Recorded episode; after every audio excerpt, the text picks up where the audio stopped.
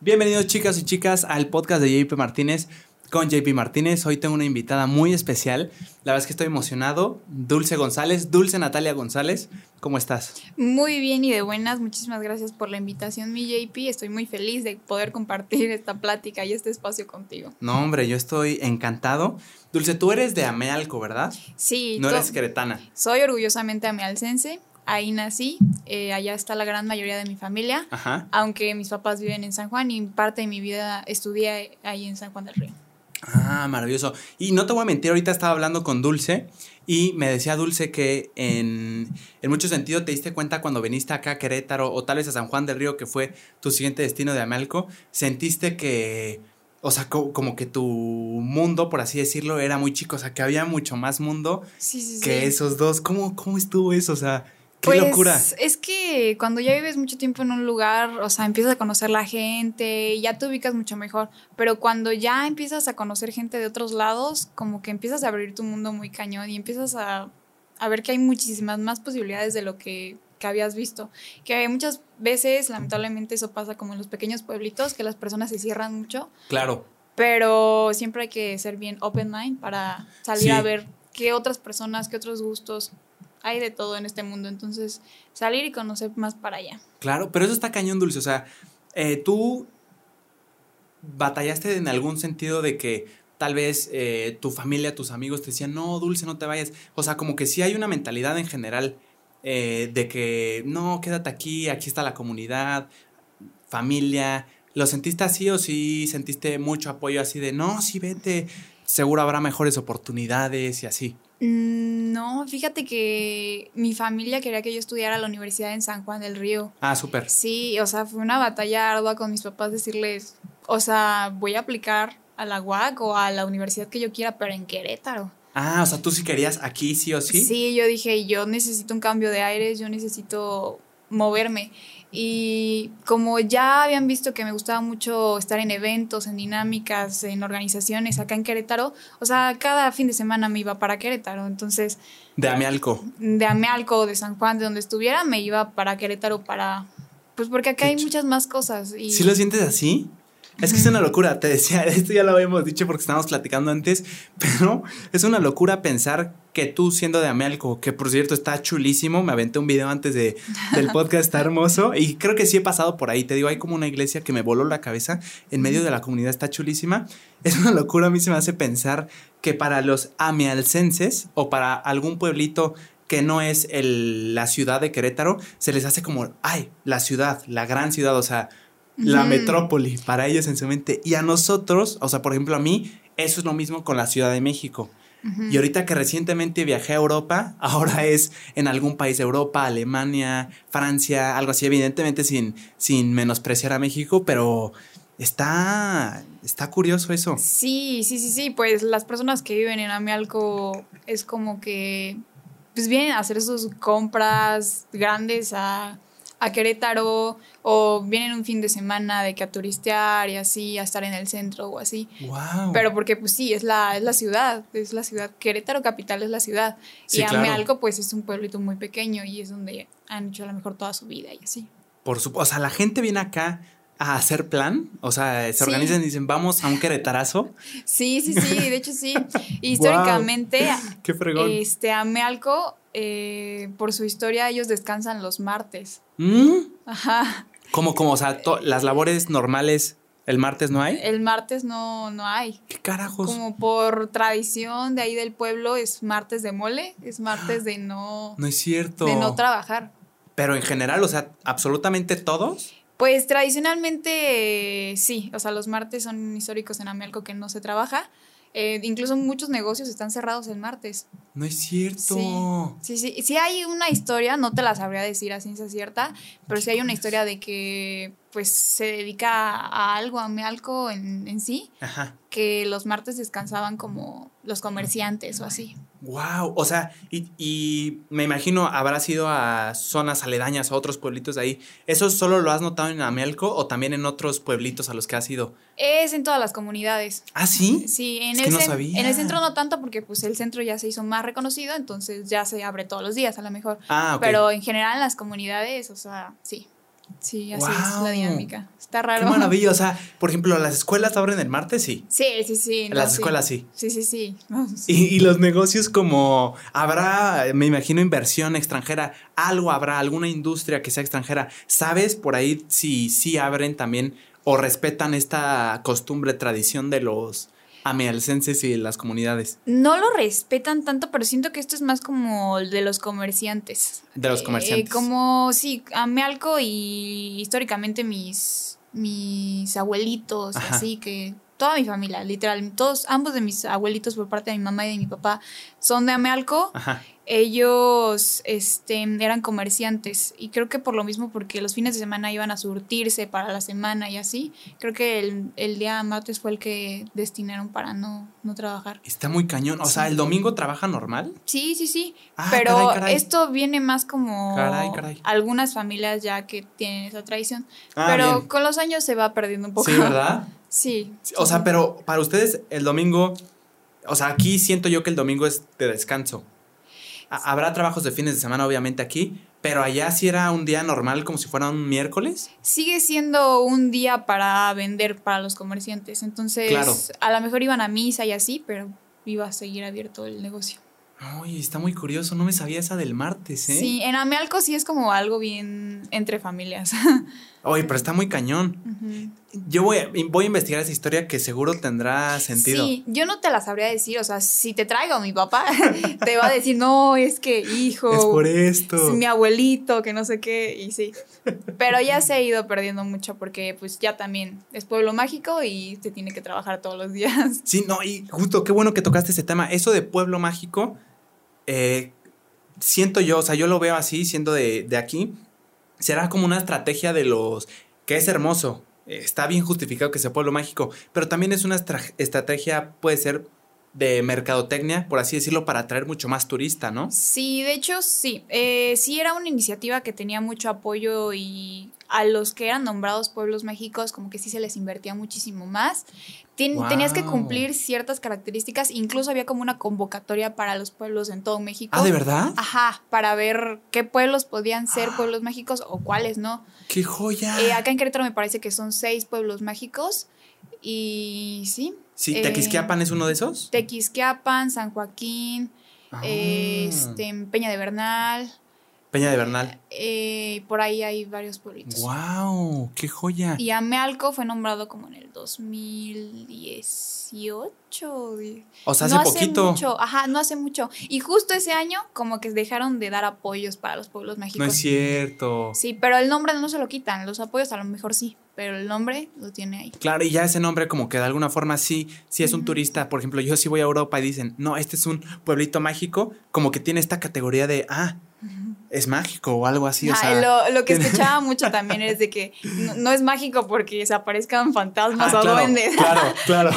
es mágico porque a lo mejor su cultura no se caracteriza a la de ningún otro. Sí, así. por supuesto, y tienen cosas, o sea, y además hay mucha historia, supongo ahí. ¿Te sabes algún requisito de pueblos todos de México? Convocatoria, ¿quién quiere ser pueblo mágico? Necesitan tal, tal y tal. ¿Te sabes alguna que, que recuerdes por ahí? No tanto requisito, pero hace unos días tuve la oportunidad de platicar sobre la muñeca artesanal porque es patrimonio cultural del Estado. Ajá. Tienes que verdaderamente demostrar que la cultura amealcense a lo mejor está en algún mural, en algún Ah. lado de aquí del Estado, o tienes que demostrar verdaderamente que esto tiene trascendencia, que no fue hace un- unos cuantos años para acá, que Ah, verdaderamente ok. Amealco guarda algún tesoro dentro de él Claro. dentro de su gastronomía, dentro de los pulques, dentro de los moles, dentro de todo eso. Entonces sí se hace como una investigación. Mm, para los pueblos mágicos no estoy tan segura de qué exactamente cuáles son los requisitos, pero supongo que sí hubo personas encargadas que se fueron a la tarea literalmente a investigar qué se estaba haciendo en Amealco, porque muchas Wow. veces esto, o sea, se queda ahí guardado en los pueblos. O sea, nunca Claro. sale a la luz, nunca salen sus historias, nunca Sí. sale así. Su, su tradición, la relevancia que tienen o se con- quedan nada más entre las familias amialcenses. Sí, claro. Entonces, sí, mm, la verdad me hace muy feliz poder decir que soy de Amealco. Y No, fíjate claro. que la historia está súper chistoso porque yo nací en la feria de Amealco. ¿Naciste en la feria de Amealco? ¿Cómo está eso? En Cuéntame, Amealco, Dulce. Eh, las fechas de la feria son entre a finales de... ¿Diciembre será? No, a principios de mayo. A principios de mayo. A finales de abril y a principios de mayo. Ok, súper. Entonces yo nací el 4 de mayo. Y el 4 de mayo, literal, casi siempre mi cumpleaños caía en las callejoneadas de Amealco y así. ¿Qué es una callejoneada? Una Yo me callejoneada. estoy imaginando que mucha gente sale y se hace como esta especie de que sueltan a un toro. No. ¿No? ¿No es nada de eso? No. Rayos, me lo imaginé. La callejoneada es, sí es algo como bien de pueblo y más de Amealco. Qué chulo. Eh, sale una banda a empezar a tocar por las calles. Entonces la gente va detrás bailando y caminando. Qué fregón. Banda de, literal, de estos que van uniformados, trompeta. Sí, una banda. ¡Qué una banda. padre! O sea, y van pasando por la, por, Por, el todas centro. las calles del centro. ¡Qué joya! O sea, ¿y bailan? Sí, ¿Van bailando? todas las personas detrás van caminando, bailando, Wow. tomando, comiendo. ¡Qué joya! Entonces casi siempre caía en mi cumpleaños porque es en esas fechas de, del- de la feria. Lo, Wow. yo, yo tengo la sospecha de que mi mamá quería que yo naciera en Amealco. Porque en ese tiempo mis Ah. papás creo que ya vivían en San Juan, pero igual toda mi familia, sus papás estaban en Amealco. Yo tengo la sospecha de que mi mamá quería que yo naciera Que en nacías en Amealco. Ajá, Pero entonces naciste. Nací porque mi mamá se sentía mal un día que estaba, fue a la feria, se sintió mal. De Amialco. Ajá, se sintió mal, me tocó nacer ahí. No es cierto, pero ahí te refieres cerca, en un hospital cerca de la feria o literal no, improvisado no nací de. en un hospital, nací en, ¡Wow! en una pequeña clínica. Literal es un, consultorio como este lugar. No invente, o sea, de emergencia, literalmente. ¡Qué chulada! ¡Qué Sí. especial, ¿eh, Dulce? Sí, pues me tocó nacer literal en la feria de Amealco. Oye, qué joya, eres un estandarte para la feria de Amialco. ya que me hagan reina de verdad. Eso es lo que yo digo. No, oye, pero sí, Sí. sí, se nota súper tradicional. Que me da mucho gusto porque. O sea, ¿qué opinas tú, por ejemplo, de los. de. Te digo, de estos.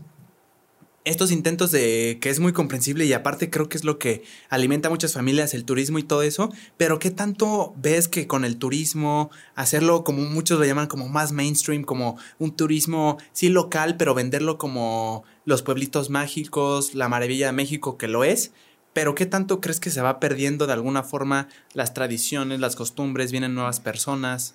Yo creo que sí se van perdiendo un poco porque generación tras generación muchas veces ya buscamos algo más, ya Claro. buscamos salir del pueblo y así. Claro. Pero muchas veces también es el problema de que no hay inversión en que la cultura se mantenga tal cual está.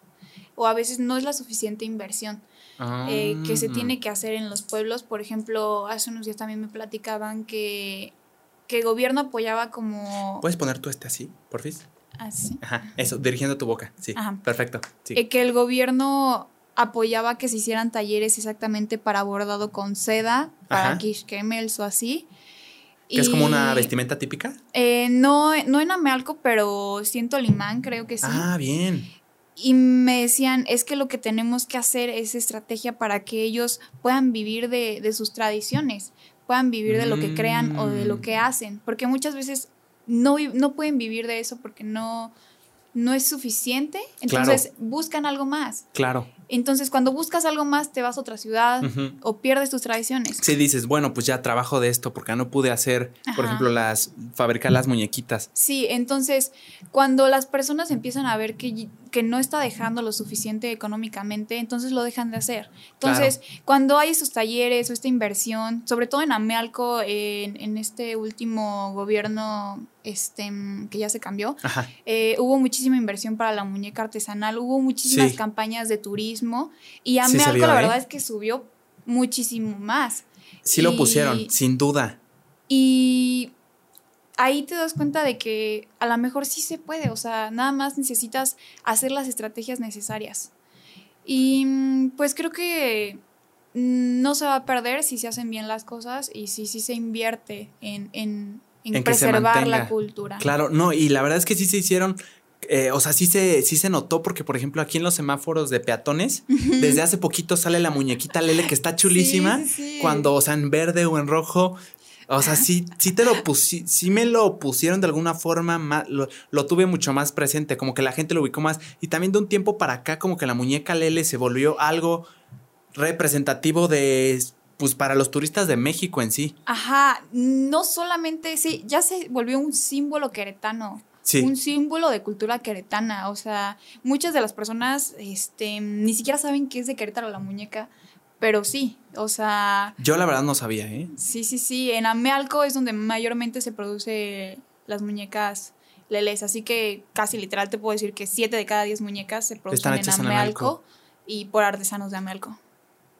Qué inter o sea, maravilloso. Pero Dulce, ¿cómo se protegen hablando de eso? ¿Cómo se protegen estas familias que se mantienen de estar haciendo muñequitas, de produciendo que les quedan chulísimas, de que una empresa con una capacidad máxima de producción que, tiene otros 15 productos en el mercado diga muñecas Lele, símbolo de México, lo podemos, eh, una excelente mercadotecnia, ¿cómo se protegen de que no les quiten esta, o sea, de que lo hagan en masa y pues los van a abaratar los costos y se van a perder esos trabajos para ellos? Llegaron muñecas chinas en algún momento. ¿Sí? Muñecas chinas, muñecas fabricadas en otro lado. Pero se hizo la inversión que se vio hacer en Amealco y por lo menos yo, el trabajo que yo tengo también, yo puedo producirte unas 100, 200 mil muñecas que tú me pidas. Y pues aquí verdaderamente le estoy dando trabajo a artesanos de, de una comunidad. Entonces creo que a través de, este, de, estas pequeñas iniciativas de emprendimiento, estos pequeños este, tianguis de turismo y estos lugares en donde se establece más que las muñecas deben de ser producidas por acá.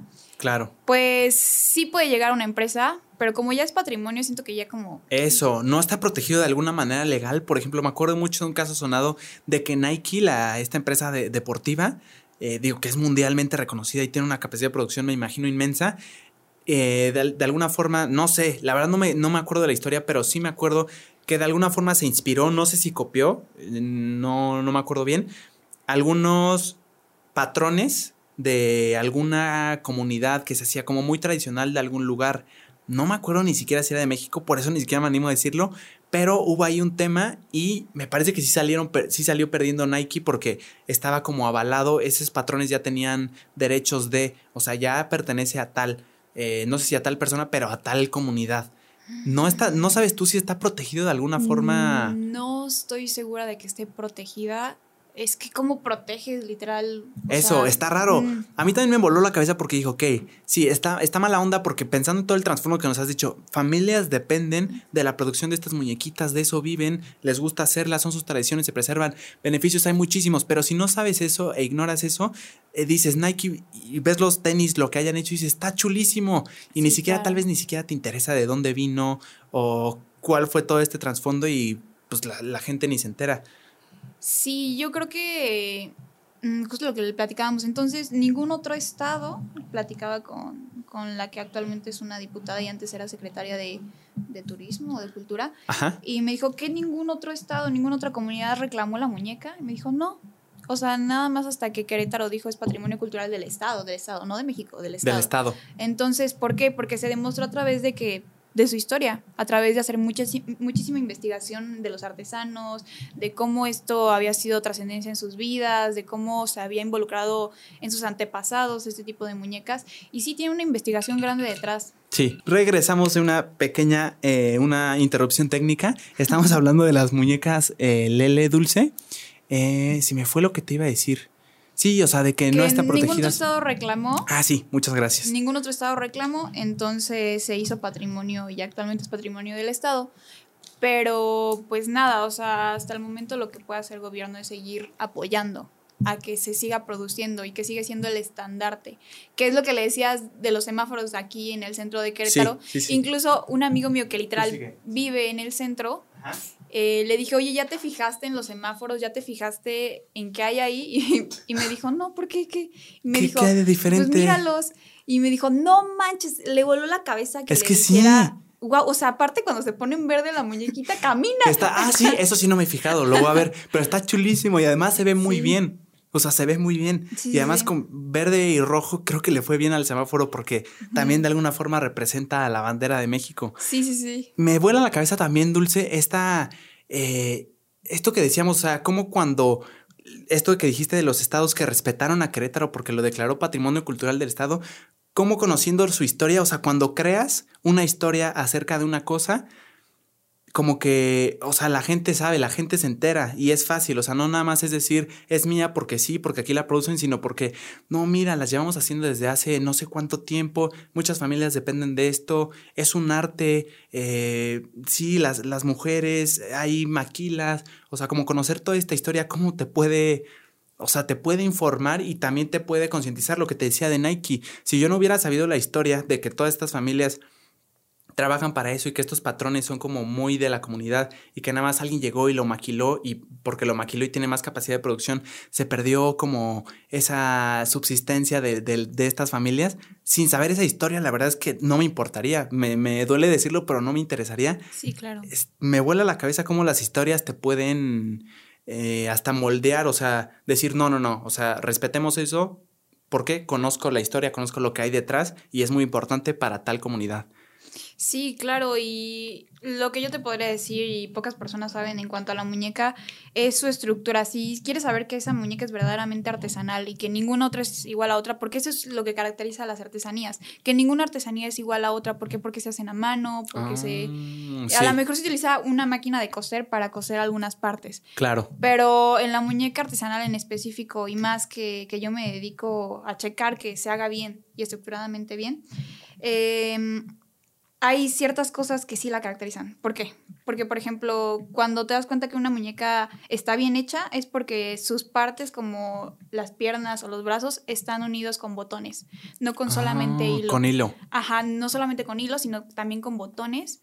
E incluso un botón puede ser diferente al otro. O sea, puede tener ah, distintos botones, eh, sobre todo en las piernas tienen botones y es así como se mantienen sentadas y no se caen, por ejemplo. Ah, o sea, tú la puedes sentar y se supone que ahí se va a quedar. Ajá, para que no se caiga o para que se mantenga sentada. Ah, qué chulada. Sí, tiene ciertas características como bien, bien peculiares. Específicas. Ajá, de artesanía tal cual como la lele.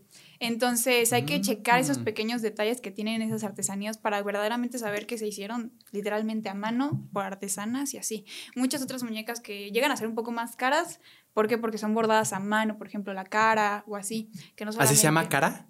O sea, su carita. Ah, su carita. ah, yo creo que así se llamaba la muñequita. sí, sí, sí, no. De hecho, eh, en la Lele eh, hay distintos tipos. Está el Donshu y Lele. Donshu casi nadie la conoce, es otro tipo de muñeca. Pero no, no es como la Lele. Sí cambia muchísimo su figura, pero igual es tradicional de Amealco. Es ah, Donshu y Lele. Ah, ok, sí, como que no suena mucho, como que no es tan comercial para otros. Sí, sí, sí, Lele es la que dio totalmente casi el auge. Sí. Pero Don Shu también es un tipo de muñeca que incluso se puede elaborar un poquito más complicado, tiene un poquito más de detalle, pero igual es una muñeca tradicional de Amelco. Ok, Dulce, entonces, a ver, para entender, si, si queremos conservar estas tradiciones, costumbres de las comunidades que viven, familias dependen de esto y que es un arte, eh, ¿qué, o sea, ¿de qué manera puedes hacer que el pueblo donde vive la comunidad se abastezca, se abastezca, porque también el turismo extranjero de todos, de los mismos mexicanos, es buenísimo, les va a dar muchos trabajos a otras personas, pero ¿cómo lo hacemos para que se haga de alguna forma, para así decirlo, mainstream? Pero, o sea, ¿cuál es la, táctica de la que me hablabas para que estas costumbres queden em, no intactas, pero se respeten bien? Para que se respeten bien, lo primero hay que saber que no hay que regatear, cuando una artesanía te es vendida porque por algo tiene ese precio. Claro. Porque tiene ese, ese tiempo que se elaboró, porque como te digo, no está hecho en una máquina, porque verdaderamente las personas toman mano de ese objeto. ¿Las hacen a mano todas? Mm, no te puedo decir que a mano totalmente, porque se utilizan máquinas de coser para poder coser algunas partes y así, pero unirlas y así, muchas de esas cosas sí son. Y muchos de los bordados que tienen a veces, o que piden alguna muñeca, te digo, con, con los ojos, la boca bordada, eh, son sin bordados a mano. Entonces, hay que saber identificar también si son bordados a mano, porque muchas veces tienen pequeños errorcitos y así como peculiares, porque mm. un bordado así de una imprenta es perfecto. Es perfecto, sí, porque se hace a cuando es a mano, ves que sí tiene pequeños errores y sí te das cuenta que hubo trabajo detrás, que hubo horas detrás para poder bordar. Ah. Y también es lo que lo hace lo bello, ¿no? O sea, esta... O sea, lo, la, puedes la de lejos las ves iguales, pero esta es muy diferente a la otra. Sí, sí, sí. Sin duda. Por eso te digo que una artesanía nunca es igual a otra. Y por eso es que tienen a lo mejor ese precio y así. Claro. Y pues nada, para poder hacer un pueblo o esa tradición o esa cultura o ese objeto apreciado, pues hay que invertir en que se pueda ganar lo que se debe de ganar eh, a través de, de, esa producción de ese objeto o de esa, de esa, Ah, eh, de esa artesanía en cualquier. Sí, como yo lo vi a través de, de Juanitas en Amealco, ahora lo que me hubiera, me, me, me mueve es poder hacer lo que se hizo en Amealco en muchos otros pueblos de, de, de México. Claro. Porque, porque también hay cosas que nosotros no vemos, pero hay pequeñas tradiciones o pequeñas este Sí, que ni conocemos. bellezas, sí, bellezas claro. que pueden salir al mundo como lo salió la Lele. Sí, está muy- o sea, por ejemplo, yo con lo que dijiste de la tradición de que los martes no se trabaja en Analco o no se trabajaba mayormente, no tenía ni idea y se me hace bien curioso. Voy a investigar la historia de verdad que sí, me. siento que es como más una historia como, o sea, como del pueblito. Claro, o sea, como Sí. local, muy local. Sí, sí, muy, muy, muy local, así como de que literal mi familia, o sea, porque... Y ya. Sí, sí, sí, mi familia fue la que me contó, si nunca me hubiera enterado. Claro. No, qué joya, Dulce. A ver, ¿cómo carajos, Dulce? Estás muy a gusto en tu familia, en la comunidad, tenías muchos amigos en, en Amealco. ¿Qué es lo que te mueve a decir, no, me quiero ir a la, para, o sea, para, lo podrán ver así como, quiero irme a la gran ciudad o a la ciudad más cercana que es Querétaro? O sea, ¿por qué? O sea, yo te lo digo porque mm, admiro eso. Yo no sé si dejaría todas las comodidades que tengo, o sea, mis amigos, mi familia, una casa, un coche, todo, todo, todo eso para decir, esto le gana a todo esto nada más por la experiencia, por la aventura, o tal vez sí me va a dejar algo más, pero no sé, como que la comodidad a veces me jala y no me quiero salir de ahí, o sea, ¿qué es lo que te movió a ti y por qué? O sea, ¿por qué decidiste, vámonos, no pasa nada? La respuesta a esto es que yo ya sé qué quiero en la vida. Yo, yo ya sé qué quiero hacer de mi vida y quiero, quiero que mi trabajo eh, ayude a las personas que amo y las personas que me dieron origen. O sea, yo quiero regresar, regresarle eso a Querétaro. Te decía, yo no me voy a ir a- de México. O sea, a lo mejor mire uno que otro año para poder estudiar o conocer más otros países, pero yo quiero dedicar mi vida a servir a las personas que quiero, si es aquí en el estado de Querétaro o aquí en México. Qué yo, joya. Yo quiero transformar o crear algo para regresarle eso que me dieron, identidad, a México. O sea, ¿qué- ¿y cómo crees que se lo puedes eh, regresar? O sea, tal vez no de golpe, pero, o sea, concretamente, o sea, aterrizándolo, ¿qué, qué, le- qué les puedes dar? O sea, ¿cómo? O sea, ¿qué, qué, qué se le puede dar al- a la comunidad? Lo que... Porque es un detallazo. Sí, sí, sí, lo que, lo que siempre pregunto es, o cuando me invitan a dar alguna conferencia o así, ¿qué estás Sí. haciendo hoy para lograr eso? Y lo que estoy haciendo hoy eh, casi siempre es eh, involucrarme, involucrarme en las cosas que puedan darle o producir. Te digo, ahorita tengo una colecta de juguetes que se va a ir a niños de Amealco, tengo una, este, un proyecto de, donde quiero apoyar distintos emprendedores de todo el estado. Y a través del tiempo y a través de estos últimos años de, de que viví en la preparatoria y así, me di cuenta de que yo quería trabajar para crear alguna política pública que pueda verdaderamente ayudar a las personas. O- ah, o sea, lo quieres hacer por la vía política. Sí me gustaría, pero también me gusta mucho la política altruista. Me gusta mucho poder apoyar sin, sin necesidad de tener algún logo o sin algún partido y así. Claro. Entonces, me ha gustado mucho sacar estas iniciativas, pero no a través de algún partido, de alguna organización en Bien, específico. bien. Me gustan este tipo de organizaciones no lucrativas que verdaderamente levantan la mano y ponen las manos para apoyar y trabajar. ¿Crees que se, desvir- se desvirtúa si ya hay un logo ahí? O sea, fuera de lo que piense la gente de, ay, le está pagando, ay, solo quieren dar buena imagen al partido que sea, ¿crees que tú, nada más por el hecho de tener un logo, se desvirtúa tu causa por... porque, pues, no podría llegar a no ser tan genuino porque ma- hay más manos? No, no, no, no. Porque, porque cuando las iniciativas son, son puras, son desde el corazón o verdaderamente quieren impactar algo, quieren cambiar algo, se nota. Cuando hay, hay Claro. iniciativas que ves y dices, es que estas personas lo hacen porque verdaderamente les nace. Sí, que se porque- ve genuino. Ajá. Ahí no cambia nada. Es- Claro. No importa, no importa si es parte de gobierno, si es parte del sector público, sector privado. Cuando verdaderamente la causa es esa, No, y sí tienen razón, porque yo, por ejemplo, he ido a congresos, pláticas, foros de que el tema está muy interesante. A ver, ¿cuál, cuál se me viene a la mente? No sé, algo de. eh, por ejemplo, fui a uno que era como que traían ponentes de emprendedurismo y eh, creo que estuvo Roberto Martínez, que es una inspiración muy cañona, lo admiro muy cañón. Estuvo ahí dando una plática por Zoom y todo eso. de- genuinamente me interesó y tenía partidos así de eh, sí, partidos políticos, también empresas y así, pero dije, o sea, ¿por qué como que se tiene esta noción en la cultura de que si lo ves ya es malo en sí? O sea, de verdad nadie mencionó algún partido, nadie hizo como algo de, hey, apoyen a, o sea, no hubo nada de eso, pero sí fue como una, pues no sé, o sea, no sé en qué apoyaron exactamente, pero eh, si se logró gracias a ellos está muy padre porque, o sea, si fue así, fue un interés genuino de darle a los jóvenes algo, algo interesante, algo que los pueda ayudar, inspirar, no sé. Sí, claro, muchas veces tenemos ese concepto de política, lo vemos mal, lo vemos como... Sí. Ay, mm, como todo lo contrario, transparencia. Vemos política y vemos problemas, vemos vemos algo malo en política, pero no, la verdad es que la política es algo que hacemos a diario. Claro. Y entre más te involucres, más a saber. Es que si no te puedes quejar de algo en lo que no te estás involucrando. O sea, no te puedes quejar de la política cuando tú no estás haciendo nada para cambiar eso. Eso, eso. Entonces, por eso me gusta involucrarme, porque yo sí quiero hacer las cosas diferentes y no es una frase de político, no es una frase de dulce, es una frase. Cambiaré, sí, claro. Es una frase porque sé que, o sea, no me importa si tengo que nadar a contra de, de la corriente, o sea, yo sé que hay ciertas cosas que no nos gustan y tenemos que cambiarlas. O sea, no nos podemos estar quejando si no estamos haciendo Y si no estamos involucrados, claro. Esa es una gran respuesta. Y además, sí, sí, ahorita pensándolo así, quiero o sea, ser razonable. Si sí está lleno de partidos y el partido sí se quiere beneficiar de eso para levantarse el cuello y decir, hey, yo ayudé a hacer esto, fue gracias a mí, fue gracias a mi gobierno, ¿por qué? O sea, ¿qué tiene? O sea, con que se, si se hace un bien, ¿cuál es el problema con que se esté levantando el cuello? ¿Es mejor eso a preferir Em, a preferir hago algo malo y además todavía lo presumo. O sea, si es algo bueno, no entiendo por qué se tiene esta noción, pero yo lo digo eh, personalmente, yo también lo, lo, lo, siento en mí. O sea, yo digo, ay, nada más quieren estar haciendo esto por esto. Como tú dices, no me involucro y ya estoy diciendo. Y veo el partido que no, eh, que no estoy de acuerdo con algunas de sus propuestas o con este otro partido. O sea, digo, no, ninguno en específico.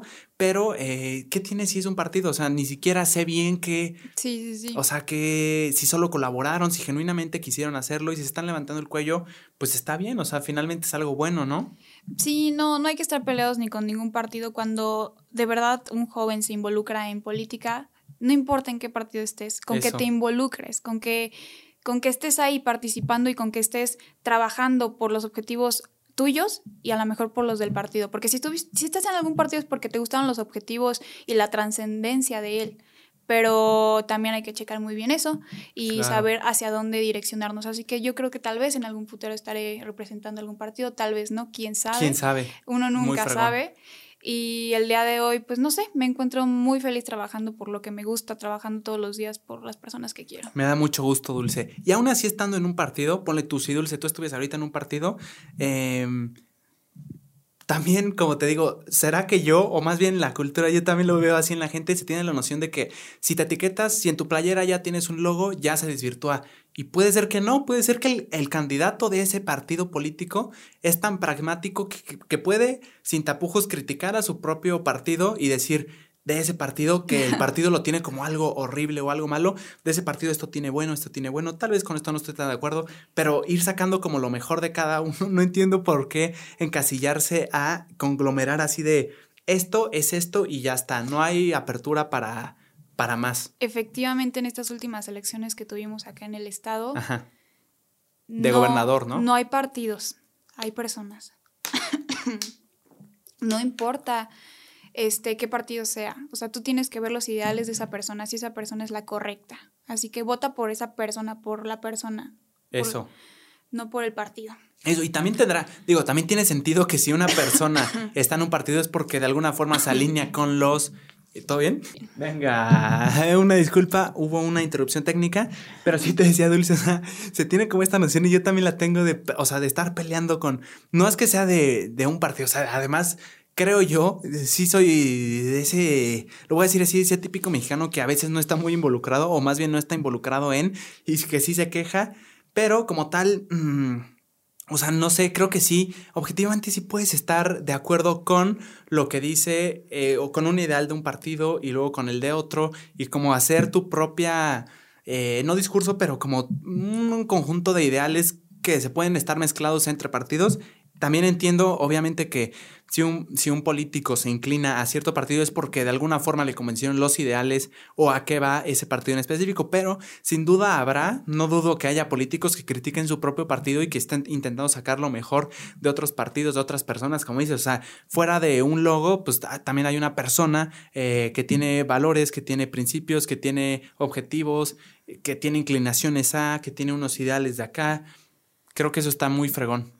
Sí, claro, dentro de los partidos hay personas de todo, o sea, hay personas de todo lo que te imagines, entonces, por eso decía que no, no hay logos, no importa el logo que tengas, sino la persona, así que en cualquier partido que te imagines hay personas muy buenas, hay personas muy malas, depende de los ideales y los objetivos de cada quien. Sí, claro. Y entonces tú eres, tú fuiste de estas alumnas muneras, te pongo en contexto, si no sabes qué es un MUN, es un modelo de las Naciones Unidas que es como, digo, aquí tenemos a una experta, pero es como un, una especie, una simulación de debate, ¿no?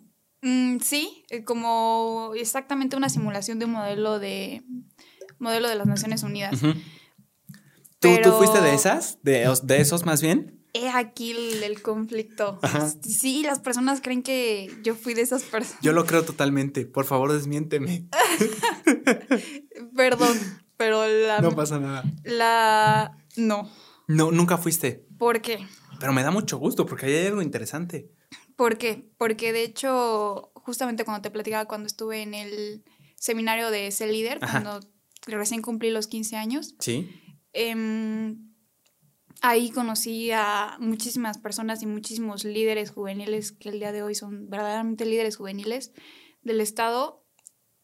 Ellos sí participaban en estos modelos de, las, Naciones. de las Naciones Unidas, pero en mi escuela nunca se implementó algo Nunca se implementó. ¿Pero te hubiera gustado? Sí, de hecho yo, yo platicaba con, con Annette y con algunos de nuestros amigos. Sí dije, wow, o sea, yo quiero, yo quiero hacer eso en mi escuela, yo quiero que se implemente en mi escuela porque yo nunca lo vi, porque en muchas de las escuelas de San Juan eso no es, aquí en Querétaro es súper normal. Es, muy común, ya es mucho más. Allá en San Juan no, entonces como que yo tenía esa espinita de querer hacer más, de implementar ese tipo de proyectos e ideas. Incluso me acuerdo que yo, literal, una niña de 15 años, fui con el director de mi escuela y le dije, tengo y quiero que los alumnos eh, vayan al seminario del C Líder, el próximo seminario.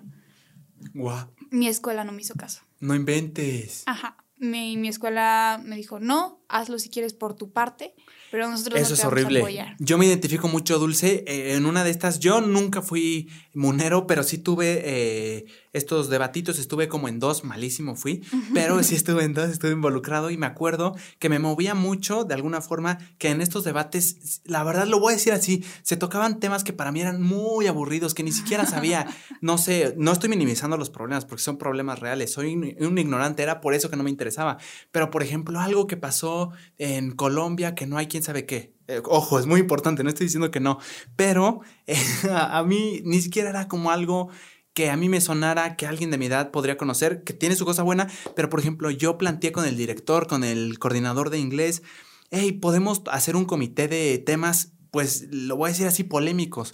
O sea, a que cada quien diga lo que piensa, que opine del aborto, de, temas polémicos que ahorita en día están muy, eh, pues sí, muy, este, mm, pues sí, son polémicos.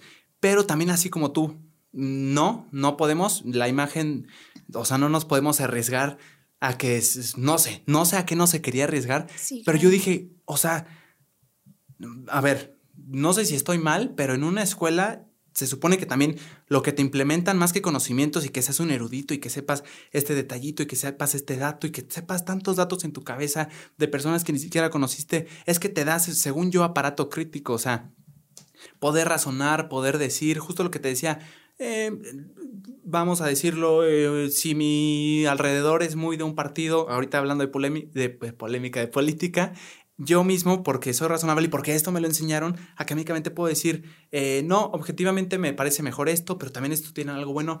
O sea, esto se me hizo de verdad como que me dejaron caer. O sea, yo pensaba que los verdaderos eh, entusiastas, o sea, de aprender, de, darte más allá de conocimiento, sino que realmente pongas a prueba y estés, eh, creo que debatir, dialogar es una cosa increíble porque tienes la apertura de oír nuevas ideas que tal vez no conocías y de compartir nuevas ideas y se nutren los dos y hacen y comparten puntos en común. Eso me parecía maravilloso y con temas polémicos así creo que había una buena oportunidad de poder dialogar, de entender, porque muchas veces también yo también soy de esos que sataniza y ya está me hago para atrás sin involucrarme.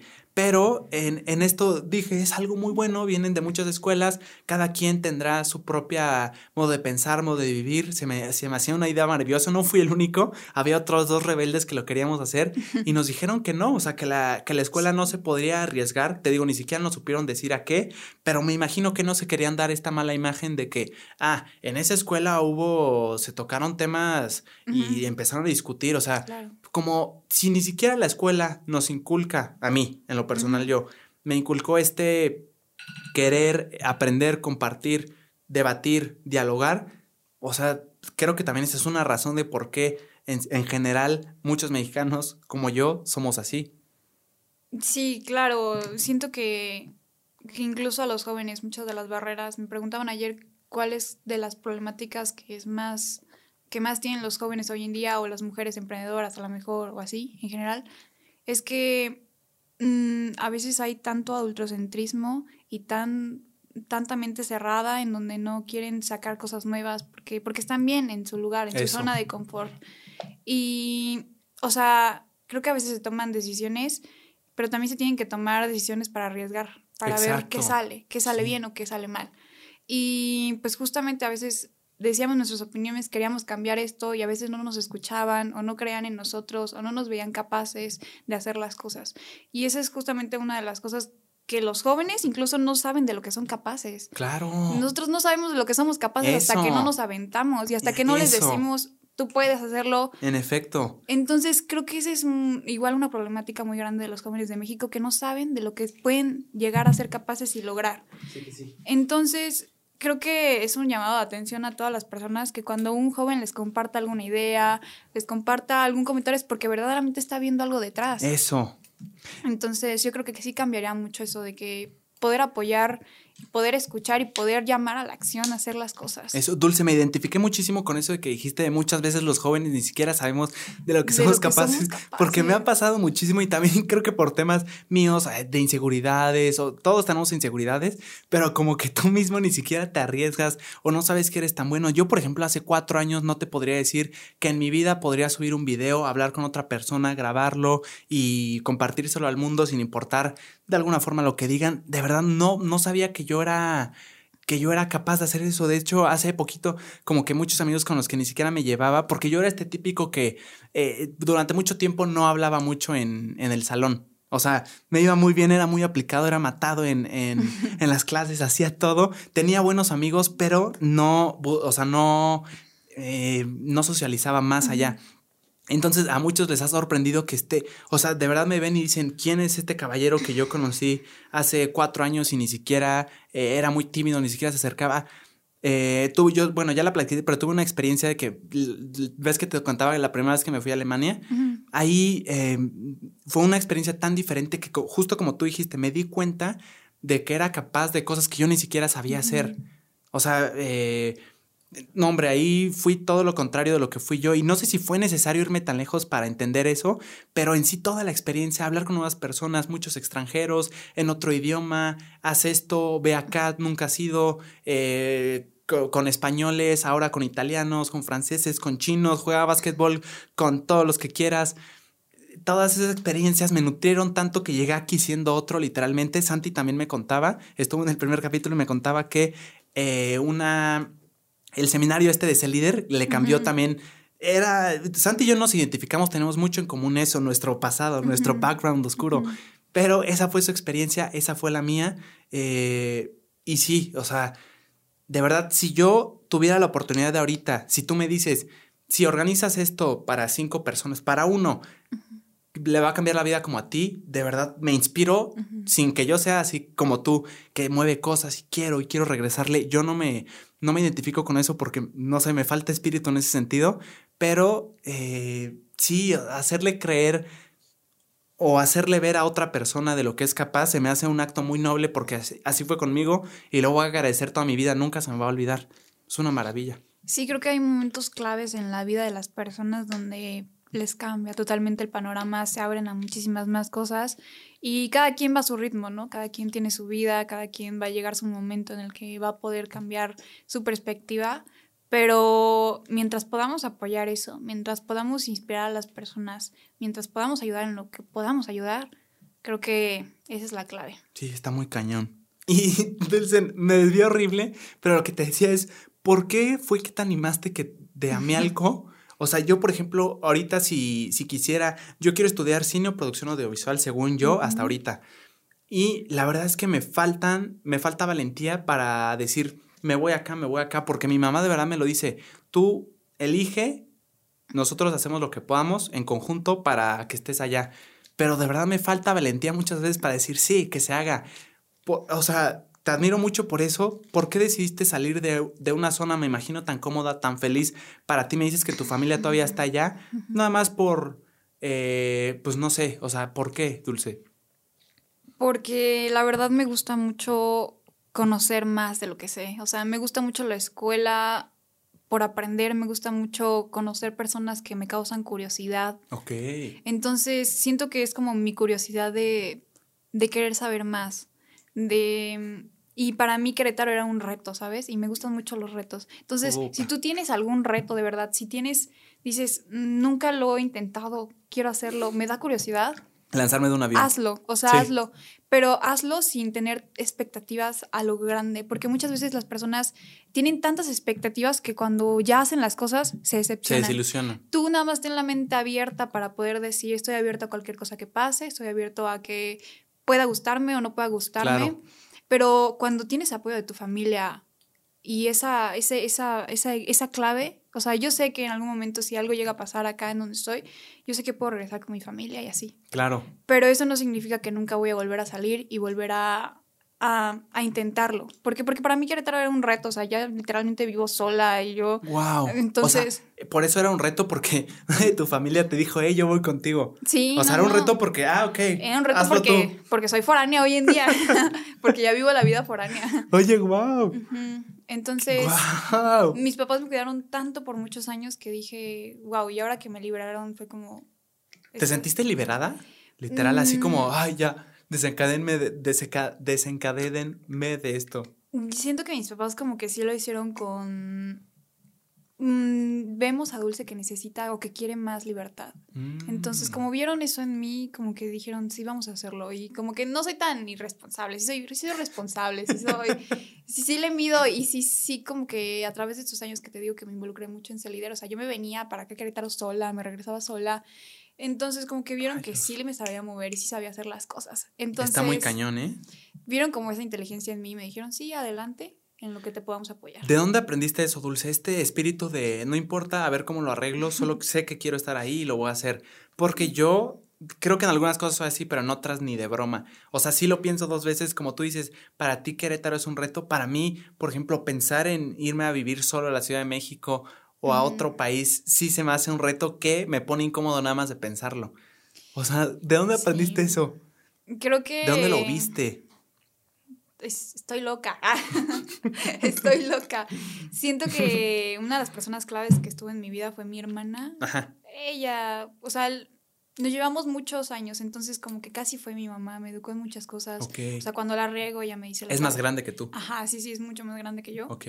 Entonces, como que ver cómo ella vivía la vida y cómo enfrentaba tantos retos y se aventaba y sin miedo, siento que también me inspiró a ser la mujer que soy hoy. O sea... Qué chulada. O sea, también ella es de viajes y... Sí, es súper movida. Ha vivido en la Ciudad de México. O sea, ya enfrentó a la gran Ese es el gran reto. Ajá, ya enfrentó a la gran ciudad. Para mí el gran reto es manejar en la Ciudad de México. Ah, Eso está muy cañón. Esa es la escuela de escuelas. Sí, sí, sí, sí, sí. La neta, mucha suerte.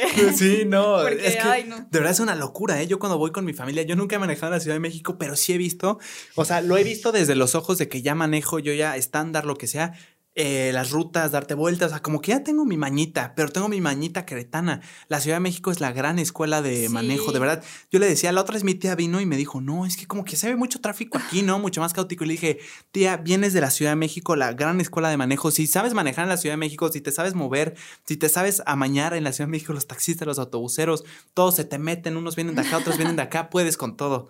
Sí, sí, sí, sí, si dominas la Ciudad de México, o sea, es una de las ciudades más grandes del mundo. Si la dominas, ya, sí, exacto. Tienes, tienes más para ganar que para En efecto, y no solo en México, o sea, por ejemplo, si domino la Ciudad de México, yo la estoy comparando con un Nueva York así de caótico, con algo así como muy trafical. Eso no sé, eso es mi gran reto, pero qué chulada que tú la aprendiste de, en mayor parte, digo, evidentemente tu ambiente, tu contexto, todo eso te marcó, pero de tu hermana, yo por ejemplo me identifico, mi papá es así, muy movido, o sea, de verdad, si tú le dices algo, eh, posible, obviamente, que no es imposible, aunque, aunque parezca muy difícil, lo va a lograr. No sabe cómo, pero lo va a lograr. Como que no le interesa mucho este medio, no le interesa el medio, sino el fin. O sea, se va a hacer porque se va a hacer bien acá, eh, te espero, espérame tantito aquí, se, se quedan, o sea, sí es una locura que eh, me gustaría aprender mucho más y muchas felicidades, Dulce, qué fregón, desde, desde Amialco.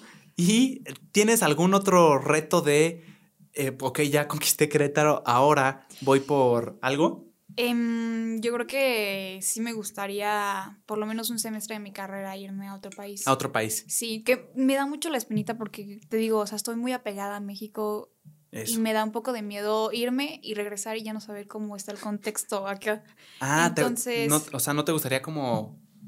O sea, des. des siento que he trabajado tantas cosas acá en Querétaro que siento que si me voy, o sea, voy a perder mucho de lo que he trabajado acá. Ah, ok. Pero eh, igual también me da un poquito de miedo y siento que ya irme a otro país. Ese es como mi reto.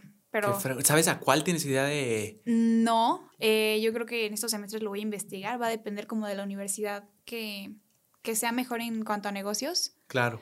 Es a donde me vaya a ir.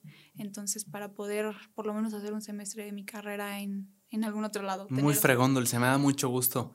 Y Dulce, a ver, con todo este espíritu que yo, o sea, de verdad, eh, te admiro en, en ese aspecto, está muy cañón, que, o sea, percibo yo, no nos conocemos hace mucho, mucho gusto, pero, te, o sea, como que sí, de, alguna forma como mi papá, o sea, eh, la meta ya está, ya lo logré, aunque mi familia se quedó allá. Este espíritu que tienes tú, crees que es nato? O sea, naciste con este espíritu de ser líder, o sea, literal, eh, de alguna forma destacar.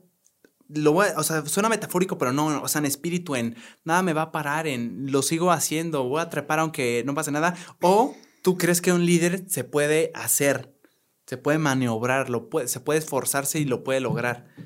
Mira, aquí está la clave. A ver, quiero la clave sí nacen con esa espinita, pero si no hay algo en su vida que los haga ver más o hacer más, no lo hacen. Hay muchísimos líderes que no hacen nada ahorita, pero son líderes. O sea, yo, yo les decía eh, a las escuelas que quería que participaran en los seminarios de ese líder. O sea, aunque tú veas que ese chavo dice, no, es que vamos a armar las retas, vamos a hacer esto, estas pequeñas cosas y pequeñas chispas de las personas son liderazgos que se pueden traducir a mover masas. Entonces, yo siempre fui, cuando me preguntan, o sea, ¿de dónde sale todo esto? ¿De dónde sale que quieras hacer todo lo que haces hoy en día? ¿por qué tanto espíritu? Dulce? O sea, ¿de dónde sale esa idea? y les digo, siempre fui una niña que quiso hacer más de lo que le demandaba la sociedad.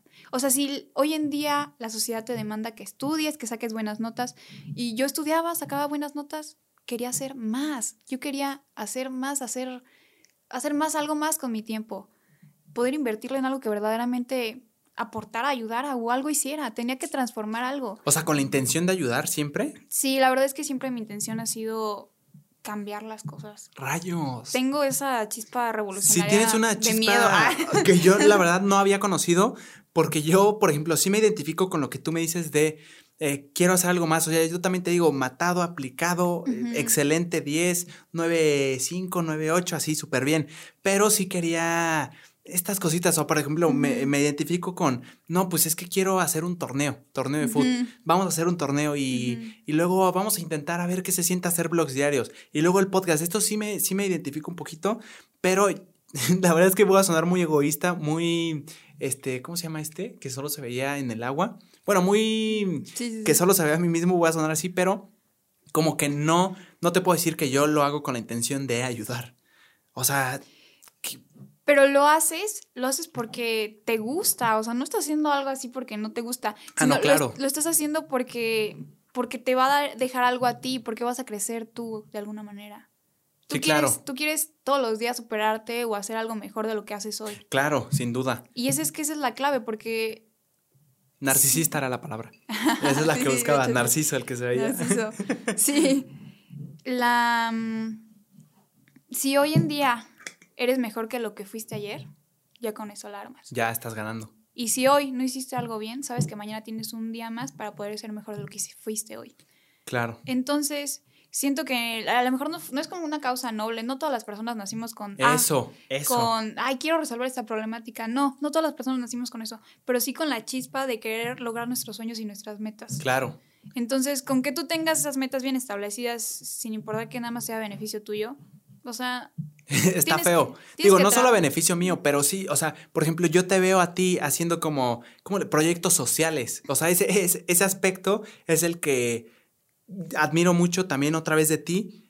Y no sé de dónde, si alguna vez viste algo, al- algo que te inspiró o algo que lo viste tan mal, tan horrible que dijiste, de alguna forma yo voy a cambiar algo así, o simplemente lo traes porque, porque está en tu naturaleza.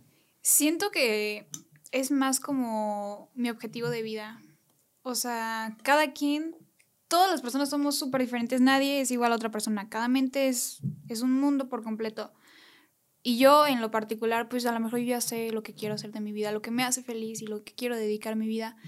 Y, y eso, eso puede ser traducido en ti, en cualquier otra persona que diga, pues esto me gusta, esto quiero hacer toda mi vida. Y a lo mejor no es para resolver una problemática social, que debería de serlo a lo mejor. Pero, Eso. Pero mientras aportes, mientras inspires a las demás personas, mientras tú te retes, o sea, con eso tienes para seguir para adelante. Sí que sí.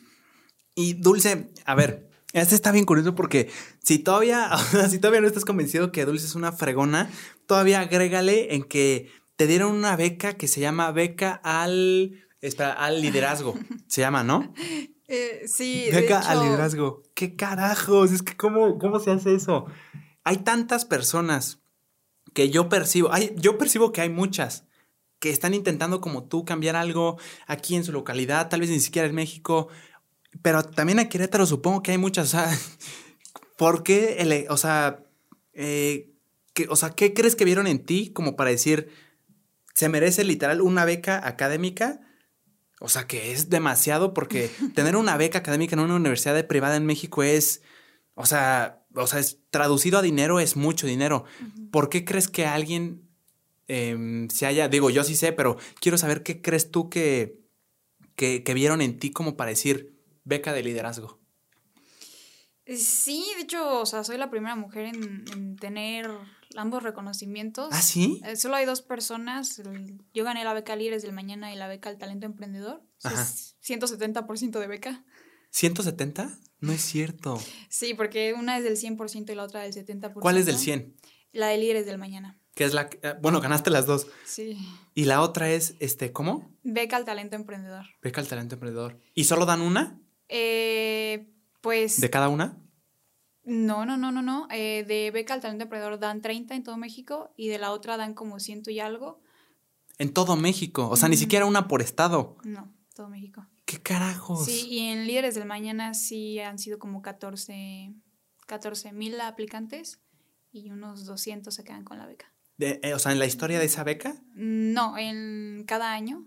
14.200 se quedan con esa beca. De la del 100%. ujú. O Es sea, una eh. comunidad muy grande y te digo que soy la primera mujer en obtener ambos reconocimientos. No es cierto. Sí. Esa sí no me la sabía. Y hay, solo hay dos personas, el otro es un amigo mío también, de la Ciudad de México. ¿Que se ganó las dos? Sí. ¿Y no es trampa?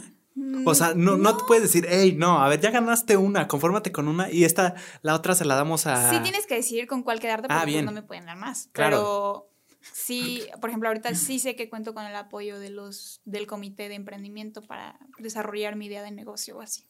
Entonces, sí te posiciona bastante bien y pues no sé, me hace muy feliz el poder lograr eso. Pero a todo esto, tu pregunta iba más dirigida como a... ¿Por qué? o sea, ¿qué vieron en ti? ¿Qué vieron en mí? Yo fui totalmente sincera durante todos los procesos. Yo, yo dije lo que tenía que decir y yo dije, yo quiero que conozcan a Dulce y voy a ser transparente y sincera con ustedes de lo que quiero y de lo que estoy haciendo hoy. Y no sé la verdad qué vieron en mí. vieron una niña muy loca, una niña muy diferente. Claro. Entonces, sí, hasta hoy en día trato de innovar en todo lo que hago y trato de involucrar a todo el mundo para que hagamos esto más grande. Qué joya. ¿Y cómo está el proceso, Dulce? O sea, eh, es como esta, es como una élite que dice, hey, yo vi, o sea, te tienen que ver para nominarte a, para poder ser candidato a, o cualquier persona puede, eh, puede decir, hey, yo me considero líder, quiero aplicar. El Líderes del Mañana es una convocatoria abierta. Cualquier... ¿Líderes del Mañana? Ok. ¿Qué es la del 70? No, la, del 100. Wow. La del 100. Igual, en todas las becas del TEC, si tú tienes el perfil, puedes aplicar. Mm. Aplicas y... Pero el Líderes del Mañana en específico sí es un proceso muy largo. Yo sí tardé unos seis meses en dejar. No invente. Eso, me puse a investigar. Se tiene que hacer un video. Tienes, que, hacer, un... buen de... Sí, sí, sí, procesos... ¿Qué es video? Primero tienes que ser admitido en el TEC. Bien, eso como entrada. ser admitido en el TEC. Cuando eres admitido en el TEC, eh, después de hacer tus cartas y todo eso, a veces te dicen, que tienes que hacer examen o no tienes que hacer examen. Pero para el día del mañana sí tienes que hacer examen, porque tienes que obtener por lo menos un buen puntaje. Ahorita creo que ya no piden exactamente los puntos, pero tienes que tener un buen puntaje. O sea, el examen normal que le hacen a todos es un examen especial. Es el que le hacen a el todos que le hacen a los todos. admitidos del TEC. Que la verdad yo lo hice y no estaba así que digas tú muy sencillo, ¿eh? Sí, sí, sí estaba medio complicado, sí, sí me daba miedo porque siempre me va mal en los exámenes. ¿Y ese era el primer filtro? Eh, el primer filtro era ser admitido, me acuerdo que yo fui admitida en diciembre y después hice mi examen en febrero y tuviste que haber hecho, literal, llenas como toda una página en donde escribes eh, tu situación económica, tu familia, tu historia, tus proyectos sociales, los premios que has ganado desde la infancia hasta hoy en día. Entonces, literal, en esa página describes todo de ti. Y pregunta, Dulce, perdón que te interrumpa. Dices eh, tu situación eh, socioeconómica. ¿Puede alguien que le, a su familia le va muy bien, que no tiene la necesidad de tener esa beca como tal, pero que puede que se la merezca por su liderazgo, o sea, eso sí lo toman en cuenta como no, él no la necesita. En específico, la de líderes del mañana, sí el requisito es que sí puedas demostrar que tu familia lo necesite, o sea, que no pueda cubrir una colegiatura del 100%. Ah, bien. El, tecnológico de Monterrey. Lo tienes que demostrar. Interrupción técnica, estamos de regreso. Estamos de regreso. Sí. Ya hice récord de tiempo, ¿eh? o sea, de verdad lo hice como en cinco segundos. Lo reinicié todo. Muy bien, ¿eh? Viendo a JP en acción. Sí que sí. Eh, me decías que... que em, sí tienes que demostrar que necesitas el apoyo, pero es específicamente el líder del mañana, yo siento que busca líderes como en comunidades, líderes que están haciendo como cambios, verdaderamente cambios dentro de su entorno o su comunidad. Entonces, de, vienen proyectos de todo lo que te imagines, tratando de resolver una problemática de sus comunidades. ¿Y cómo saben que sí hiciste un cambio por ti y que no fue otra cosa que a la que le adjudicaste tú?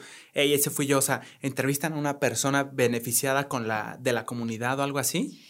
Pues a través de los filtros se van dando cuenta. Se van dando cuenta, ¿verdad? Muchos de los proyectos a lo mejor ganan algún premio, ganan reconocimientos o tienen como trascendencia. Entonces, eh, en el proceso también llenas como muchísimos este, pruebas de aptitud que verdaderamente demuestran que eres un líder, pruebas de todo esto, eh, emocionales, e incluso eh, el factor clave también es la entrevista que te hacen. Ah, ya personal. Ajá, y ahí se da cuenta la persona si verdaderamente lo hiciste porque eres un líder o porque nada más querías la beca, quieres intentar. Ajá. ¿Y qué, o qué, o sea, qué hacen en esa entrevista?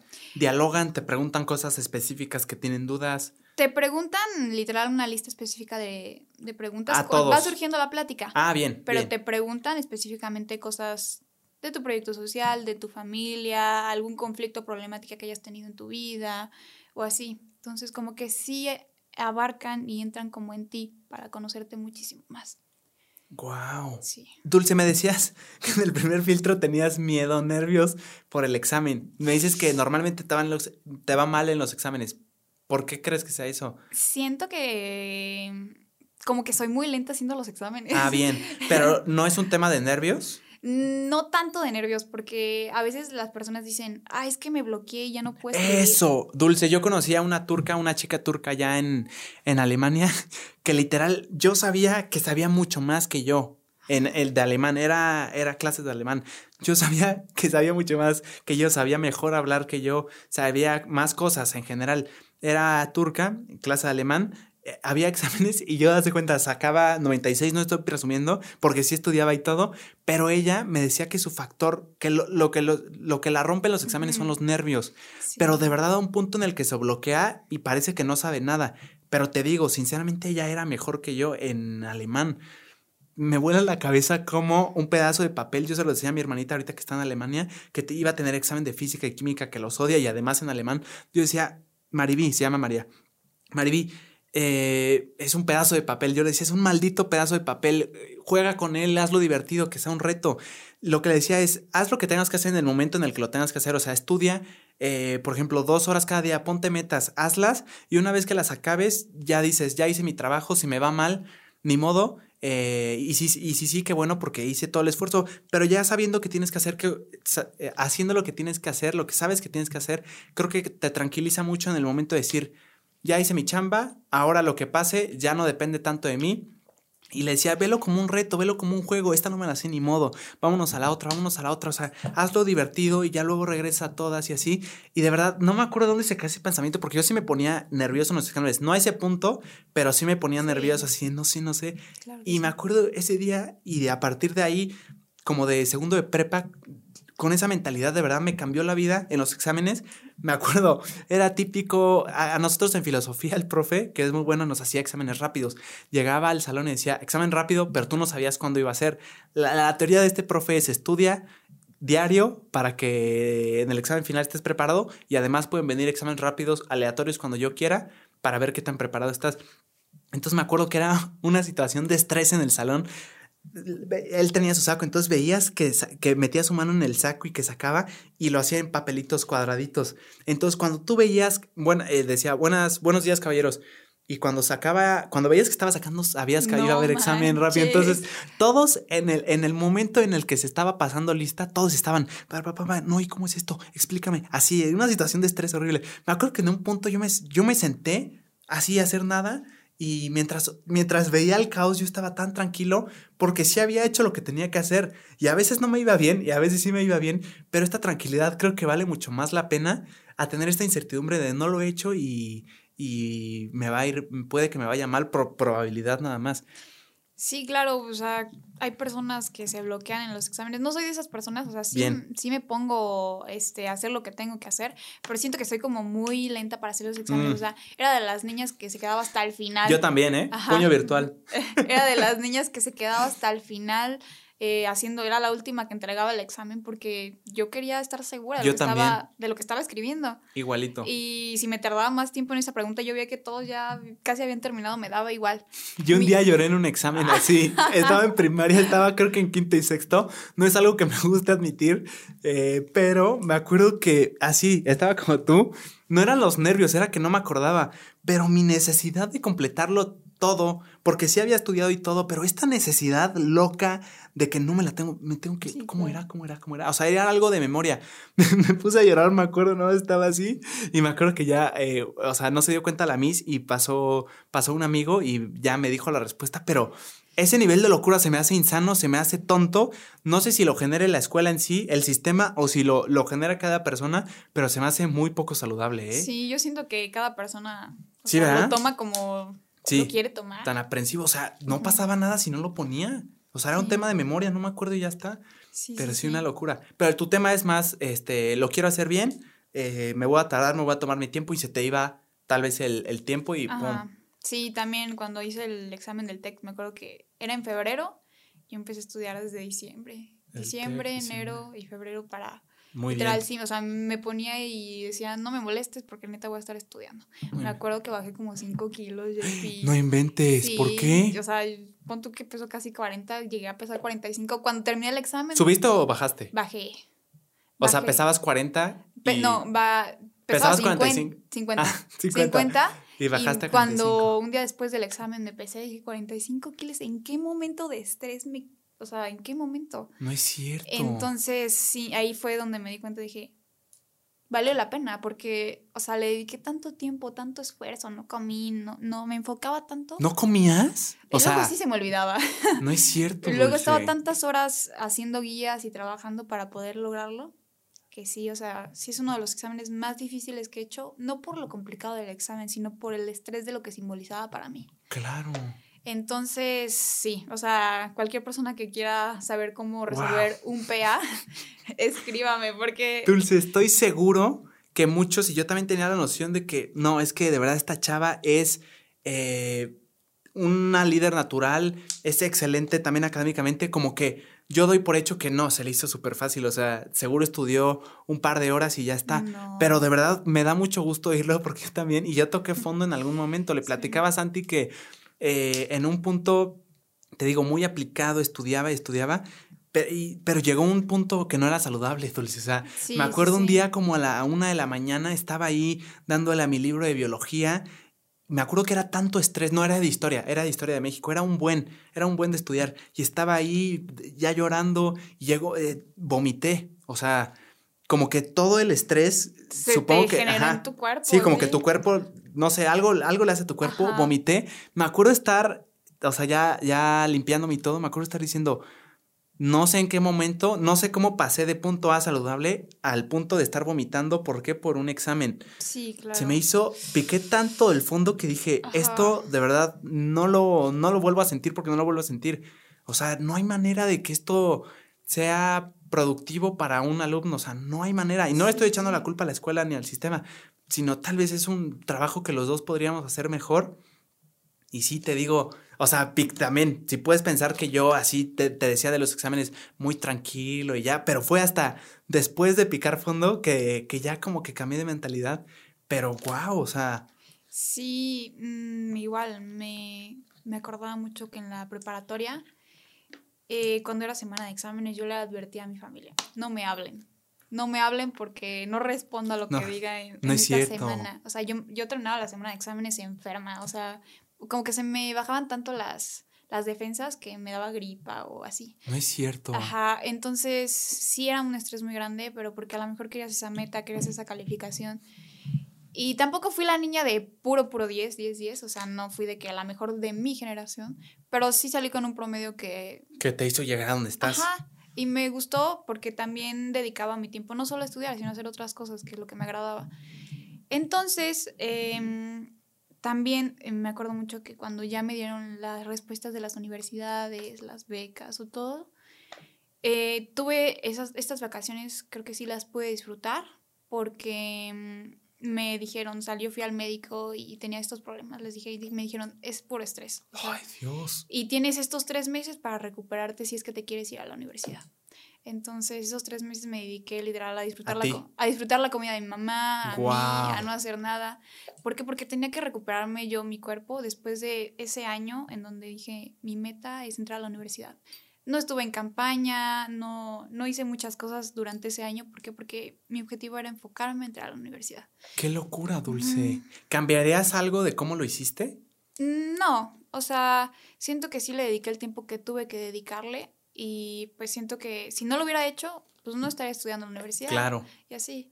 Entonces, mi meta era el Tecnológico de Monterrey. Yo quería estudiar en esa escuela. Mi, mi mamá, o sea, el sueño de mi mamá era que yo estudiara negocios y comercio internacional en la UAC. O sea, ella decía, no, es que mi hija tiene que estudiar ahí, así. Hice igual el examen de la UAC, lo pasé en negocios y cuando les digo a mis papás, lo siento, pero me voy al TEC. Lo siento, pero me voy al TEC. me apoyaron mucho, pero... Pero pusieron el tema del dinero, ¿no? Como todos. Sí, sí, sí, sí. Pues... La UAC, el que la UAC es buenísima, ¿eh? Sí, sí, sí. Y por eso también era el sueño de mi mamá, porque muchos de mis primos y así ah, conocidos estudiaban ahí. Sí, son perros. Entonces, o sea, para mí era una universidad que si no pasaba esto en el TEC, yo me iba a ir para allá muy feliz también y, y aplicar al campus Querétaro. Pero eh, sí, que dicen que está cañón. Pero Dulce, o sea, ni siquiera lograste solo entrar a la universidad.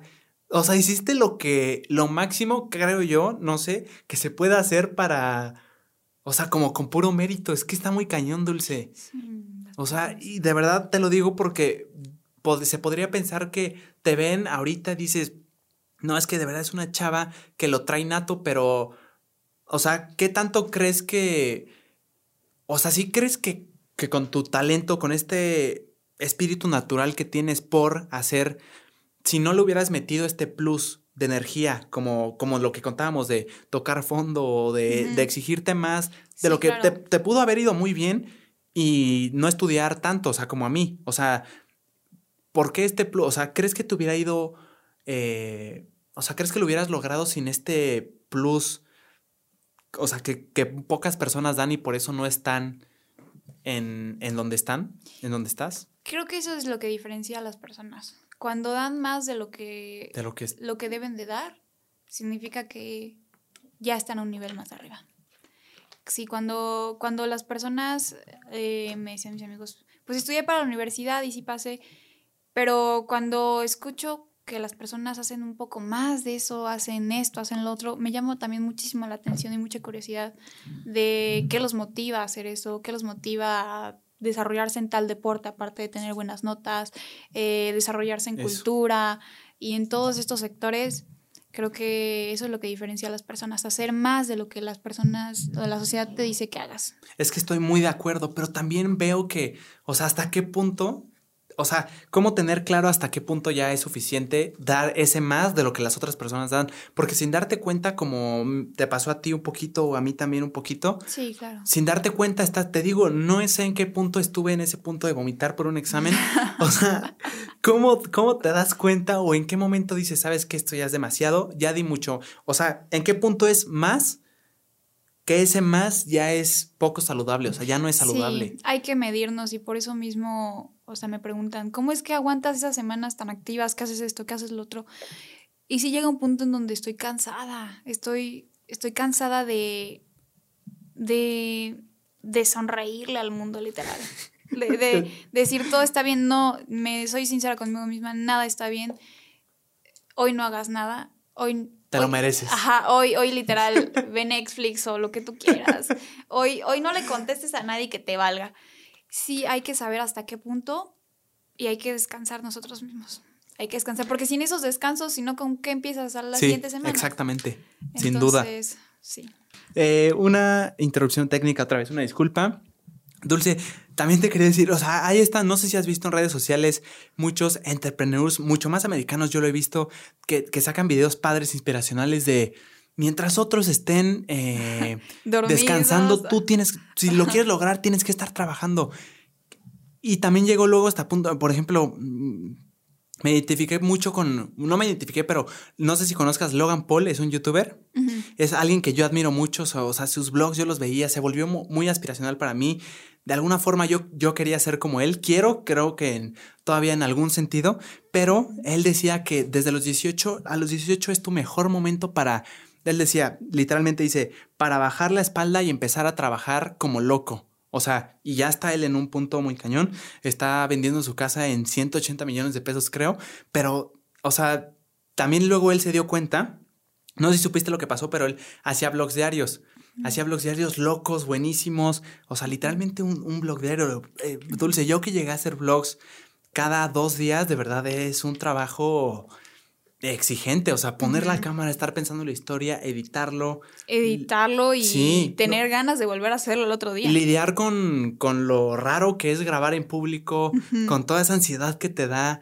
Luego volverlo a hacer el próximo día. Él lo hacía diario. Cada mañana subía un blog o cada noche, no me acuerdo. Y sí, con esta filosofía de no voy a parar hasta convertirme en. Él decía que tenía su chakra y decía, siempre se decía al espejo. Bueno, esto lo decían sus amigos, porque yo soy tan fan que veo las entrevistas también de sus amigos, de su editor, para ver qué decían de él. Y dicen que eh, lo veían como algo raro porque se levantaba cada mañana y lo primero que hacía es verse en el espejo y repetir 10 veces: Yo, Logan Paul, me voy a convertir en el. ¿Cómo decía? El entertainer, es el entretenedor más grande del mundo, más así 10 veces. Yo, Logan Paul, me voy a convertir en el entretenedor más grande del mundo. Diario, diario. Y de alguna forma lo estaba consiguiendo porque le llegó a un público de niños inmenso en todo el mundo, incluyéndome a mí. Pero dice que toda esta mentalidad que siempre tuvo trabajar y dale, y no importa, tú síguelo haciendo, hazlo por el blog, haz locuras por el blog, vámonos a Italia. empezó, por ejemplo, en Italia hay vlogs que la verdad están muy divertidos, pero creo que no se debe hacer que se la, eh, que por ejemplo en una se quitó la ropa, bueno, no toda, pero se lanzó así a, a zonas prohibidas. Eh, muchos japoneses pues sintieron una falta de respeto cuando fueron allá y estuvieron vestidos de Pokémones en la ciudad. Ya ves que los japoneses son como muy eh, respetuosos, su cultura es mucho de respeto. Allá sí se pasó de lanza, la gente se seguía divirtiendo, pero como que él de punto A a punto B no se dio cuenta de que estaba haciendo cosas que ya no estaban bien, hasta el punto en el que no si enteraste de su polémica de que estuvo, se fue al bosque de los suicidios en, creo que era algún lugar asiático, Japón, no sé. Sí, creo que sí es Japón. Sí, creo que sí es Japón. Horrible, horrible el tema. Y en su blog eh, entra con sus amigos y empieza a hacer como pues, eh, pues, está haciendo como chistes. No me acuerdo, yo sí vi el blog, no me acuerdo de si hacía chistes de la gente, que es una tragedia, es horrible, mm, pero, o sea, se pasó y enfocó a un, a un cuerpo que ya estaba muerto. Digo, lo cubrió en algunas partes, no lo estoy justificando, pero eh, te digo, eh, ya después de su podcast, o sea, le, le cayó de famosos, de artistas, de gente que ni lo conocía, a un nivel de crítica impresionante donde literalmente tuvo que pausar y ya, ya tuvo su regreso glorioso. Ya ahorita está otra vez de vuelta y la gente como que le volvió, como que tuvo esta transición de maduración, pero lo que me voló la cabeza es que él decía que ahora no sabe si en realidad esa mentalidad que él tenía de hazlo por el blog, hazlo, hazlo, hazlo, trabaja, trabaja, trabaja, hazlo, no importa qué, para lograr tu objetivo, se volvió en una cosa que le terminó siendo contraproducente a su mismo objetivo por el cual lo hacía. Entonces, no sé, digo, sí, no, sí, creo que me identifico un poquito con eso, con lo de me di cuenta de esto y mejor, o sea, no sé hasta qué punto es el, el luchar por eso, no sé, es difícil darse cuenta hasta que ya estás en el fondo, ¿no? Sí, a veces es tanta la pasión o tanta las ganas de querer hacer ese objetivo, lograr eso, que se nos va a la cabeza, se nos pierde. Eso. Pero eh, también hay que saber hasta dónde y sobre todo porque hoy en día luchas, muchas personas dicen, se comparan con otras personas, ¿no? Pero es que no te puedes comparar con nadie más porque esa persona no tuvo la misma educación que tú, no tiene las mismas o no tuvo o tiene las mismas oportunidades que tú. Nadie es igual que tú. Nadie, nadie, nadie tiene la misma historia que tú, ¿sabes? Entonces, lo único que puedes hacer es competir contigo mismo. Eh, lo que yo digo a las personas, si tienes esa meta o ese objetivo, no te fijes tanto. Es bueno tener líderes, es bueno. Eh, sí, perdón, estabas, te interrumpió la luz. Este, mm, ya ah, me acuerdo. O sea, de estos extremos ya insaludables que tú, tú mismo te tienes que dar cuenta cuándo. Y ahí mi pregunta sería, o sea, ¿cómo? O sea, yo me di cuenta por este, este, sí, sí lo recuerdo mucho esta situación de vomitar por solo esa razón. Me voló la cabeza y dije, esto es horrible. Eh, ¿Tú cuándo fue ese punto que dijiste ya no es bueno? Te digo que cuando recién tuve los resultados de la universidad, cuando ya todo había pasado, cuando yo ya tenía algo seguro que hacer estos próximos seis meses, este, mm, pues creo que me empezaron a pasar como muchas cosas en el cuerpo, o sea, aparte de que bajé de peso, o sea, como que mi cuerpo empezó a reaccionar diferente. Tenía como síntomas raros. Rayos. Entonces ya el médico me dijo, pues es puro estrés, tú no te preocupes, tú come bien. Me dio unas cuantas recomendaciones, unos cuantos medicamentos de traer vitaminas todos los días. Sí. Y tuve esos tres meses para descansar y para, ahora que me vine a Querétaro, volver a activarme y volver a trabajar por eso que necesitaba. Qué gusto. ¿Y de alguna forma te cambió la mentalidad? A mí sí, te digo, en eso de los exámenes sí lo tengo bien claro.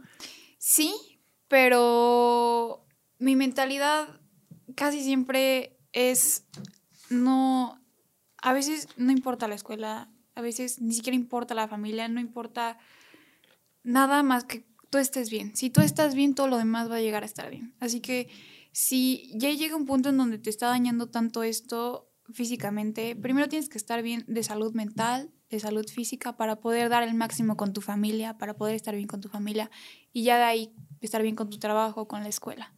Entonces, eh, sobre todo cuando entré acá a la universidad me propuse la meta de crear hábitos. O sea, antes casi no hacía ejercicio y ahorita ya puedo decir que... Ya estás. Ya estoy haciendo ejercicio. Maravilloso. ya me doy mi, mis, literal, mi hora todos los días para decir, por lo menos hice esto, hice ejercicio para yo pensar y empecé a ir al gimnasio, pero ir al gimnasio ni siquiera para cumplir los objetivos de masa muscular, no, para yo pensar, para yo tener este tiempo para mí. Entonces, sientes que tú que el ejercicio es tu tu lugar para pensar, para aclarar, para últimamente eh, correr me ha hecho como Upa. me ha hecho ese tiempo para pensar. Porque cuando corres, a veces piensas y piensas y piensas, se te olvida que hasta corres. Justo. Dulce, no me podría identificar más. Este es mi. No, este sería mi octavo día. Hoy no fui, por lo que te digo que ayer me quedé editando y dije, no, voy a tener podcast, no quiero estar mal, quiero estar bien, quiero dormir bien. Pero sería mi séptimo día corriendo. Y sí, hay un momento. Yo corro, según mi papá, que hacemos el, el mismo recorrido, son seis kilómetros. Entonces eh, haz de cuenta, de mi casa, tu casa, tu casa, es eh, de ahí a la entrada, que son, que serán como eh, dos kilómetros, y luego hasta el fondo del fraccionamiento, otros tres, y luego el kilómetro de regreso. En el punto donde estoy a la mitad del primer, de la primera llegar a, a la entrada, mi cuerpo entra como en piloto automático y como dices, se me va la onda de que eh, ah, estoy corriendo, o sea, como que de la nada digo, ah, estoy corriendo, porque empiezo a pensar en esto y luego esto, y de verdad he, llegado de correr ya con idea de, ya aclaré esto, ya solucioné esto, voy a intentar esto. La otra vez hasta me estaba acordando de una plática que tuve con mi hermano un día antes que fuimos a comer alitas, le estábamos hablando de, de los amigos o de las personas más genuinas y humildes que hemos conocido en la escuela nos referíamos y nos acordamos de dos que ni siquiera eran, amigos, amigos, pero eran conocidos, pero e, esa manera de ser suya se nos quedó grabada y me acuerdo que cuando estaba corriendo me acordé, los, los, me acordé con tanto cariño de ellos y dije, les voy a mandar mensaje y llegué ya como, o sea, fui a correr y llegué con un plan de acción que nada que ver con lo que tenía que hacer, te digo, con, o sea, llego como con alternativas, o sea, es una maravilla correr, o sea, sí lo recomiendo. Sí, claro, te aclara muchísimo las cosas y te digo, hace poco que me empecé a decir el hábito de dedicarme también a mi salud física y cuando descubrí el correr como que, como que sí dije, wow, o sea, tal vez no tenga los 20, 30 minutos de yo poder dedicarlos a una recreación, pero el correr sí me ha hecho pensar y como que me hace darme cuenta lo que estoy haciendo como mal ¿Por qué? Porque empiezas a pensar incluso problemas, problemáticas aquí, en familia, en escuela, y todo lo pones como más en orden. Como que ya ves tu vida desde arriba. Sí. Entonces, eso es lo que me he dado cuenta estos últimos meses a través de, hacer ejercicio y así. Yo no sé qué sea, ¿eh? Supongo que será el oxígeno que entra natural, pero no sé qué tenga, tiene un encanto, porque yo lo tengo que admitir y yo, yo, me, yo estaba en contra de correr, no en contra, sino que decía, no, correr qué, o sea, los que corren así, los, eh, ¿cómo se le dice? Que, que hacen atletismo, yo decía, no, pero es que está bien chafa, bien aburrido, porque no tienes objetivo, o sea, por ejemplo, en el fútbol, el objetivo es, en equipo mete esta pelota al, con, la, con el pie, en básquetbol con la mano, así como que tienes, como este tema de diversión, y yo no le encontraba nunca el gusto de, a correr, y mi mamá me decía, algún día le vas a encontrar el cariño que, tiene, o sea, ya lo encontré. Es una chulada correr, me gusta mucho. Llevo siete días, ¿verdad? Pero... Sí, sí, sí. Yo también hace poquito que, que empecé a correr. Siento que es como no te detengas, no te detengas, no te detengas, sigue caminando, sigue corriendo o al ritmo que lleves, no te detengas. Y en ese no te detengas es, este, piensas y piensas y piensas. Sí que sí. Dulce, a ver, tengo una, eh, me, encanta hablar de este tema, no sé por qué, pero eh, hablando de líderes, ¿crees que una persona líder es naturalmente extrovertida? O sea, le gusta estar con la gente y empieza a hablar y no tiene miedo de esto y nuevos amigos y interrumpe las pláticas y todo eso? ¿O crees que hay casos la gran mayoría de los líderes se destacan por eso, pero hay muchísimos otros líderes que por su parte como que inspiran a las personas como por, por muy debajo. Eso. O sea, incluso hay muchos líderes que no dicen nada, que se quedan callados y cuando tienen el, el fondo de hablar con alguien, te dicen cosas tan asertivas que cambian personas así, tan solo con una plática de cinco minutos. Entonces me ha tocado muchos líderes que literal no hablan, no dicen nada, se quedan callados, escuchan, escuchan muchísimo. Eso. Ajá. Yo hice mi investigación, ¿eh, Dulce, sí, escuchan muchísimo. Entonces, cuando escuchan, eh, saben, y ellos en su mente saben que, que esto se está haciendo mal, que esto se puede cambiar y así. Y como que sí hay personas como muy, muy, muy reservadas y su liderazgo llega casi siempre muy por debajo, eh, solamente impactando como a las personas que pocamente tocan, pero eso no significa que no vaya a traducirse en algo grande, porque a lo mejor estos líderes se acercaron contigo, por ejemplo, que eres bien mitotero y te dijeron esto y te cambiaron el chip y tú lo tradujiste a lo que te dijo esa persona. Entonces, hay muchísimos líderes que no nos damos cuenta que lo son. Es que no podría, sí, tienes toda la razón, qué chulada justo me puse a ver antes de venir acá al podcast, me puse a ver, porque me fascina ese tema y nunca está de más para mí, me gusta verlos. Estaba viendo un video de, literal le puse líderes introvertidos, porque como dices tú, o sea, siento que lo común cuando dices líder pensamos en un activista que está con un micrófono hablándole a una masa de levantando personas. Levantando la voz. Levantando la voz y un discurso excelente y todos terminan, eh, así, o sea, como con muchísima emoción. Y sí, o sea, yo también tengo esa noción de que los líderes en sí son así, pero, pero, lo que dijiste me voló la cabeza porque el, el video decía que los líderes introvertidos, hay líderes introvertidos que como tú dices, son como, ah, le llaman a esto como lo contrario de overrated, underrated. Es, perdón, sí, no, no, no que hable con inglés, pero como sobrevalorados, no. Sí, sí, o sea, abajo valorados, no son bien valorados, pues. Pero justo lo que tú decías, o sea, ¿cuáles son las cualidades de una persona introvertida? No está hablando todo el tiempo, pero mientras no está hablando, está escuchando. Está escuchando muchísimo. Sí, no interrumpe mucho las pláticas como yo, pero sí está, eh, se fija en detalles. Decían que son objetivos, o sea, como que una persona introvertida, lo natural sería, como son tan de amigos y de hacer nuevos lazos y o sea, por ejemplo, dicen que una persona extrovertida, la probabilidad de que elija a, a, un amigo como un integrante de un equipo con él es más alta y que sea una decisión incorrecta. Un introvertido más bien no tiene tanto ese interés de, ah, porque es mi amigo, sino que objetivamente piensa quién es el mejor para ese puesto y está muy cañón. Yo, por ejemplo, tengo un amigo que justo cuando lo dijiste se me vino a la mente, nunca, de verdad me aclaraste en ese sentido porque tengo un amigo, hay de esos amigos que, como dices tú, no hablan mucho, siempre están ahí porque todos lo aprecian, pero además cuando hay una decisión que se quiere tomar, por muy tonta que sea, o sea, vamos a alitas o a pizza, como que todos opinan, todos están alegando y ya que todos hablaron, como que le da su espacio, te lo dice en silencio y dice, no, esto por esto y por esto, dices, wow, o sea, y todos se lo toman en serio, es que ya dijo él que es mejor esto y como que todos le tienen cierto respeto por porque hablan poco, pero lo poco que hablan es muy valioso. Sí, sí, sí, sí. Entonces, sí, estas personas como que valen muchísimo a través de lo que escuchan y a través de sus comentarios tan asertivos. Sí, uno, uno sí se da cuenta. Es a veces muy difícil darse cuenta, pero sí se da cuenta. Y justamente algo te iba a comentar, ya se me olvidó. ¿De qué? ¿De los introvertidos? Igual de las personas. Ah, sí. Que igual muchas personas me dicen que a veces soy muy callada o no hablo o así. Pero a veces yo siento que sí tienes que escuchar antes de hablar muchísimo. Y si no, no puedes eh, hablar de algo que no sabes o de algo que no, que no entiendes. Así que primeramente siempre, como el consejo que tú me decías, que la primera persona que propone el dinero es la ah, que ya perdió, yo digo que la persona que habla o comenta primero ya perdió. Porque primero hay que escuchar. Me volteaste la tortilla. Ajá, ¿eh? primero hay que escuchar eh, analizar cómo está el contexto. Y ojo mucho con estos líderes, porque estos líderes como que se fijan en todo. No te dicen nada, pero se fijan en todo. y, y, tienen tanto ese chip de, ah, es que él hizo esto por esto. O... Entonces miden tanto las cosas.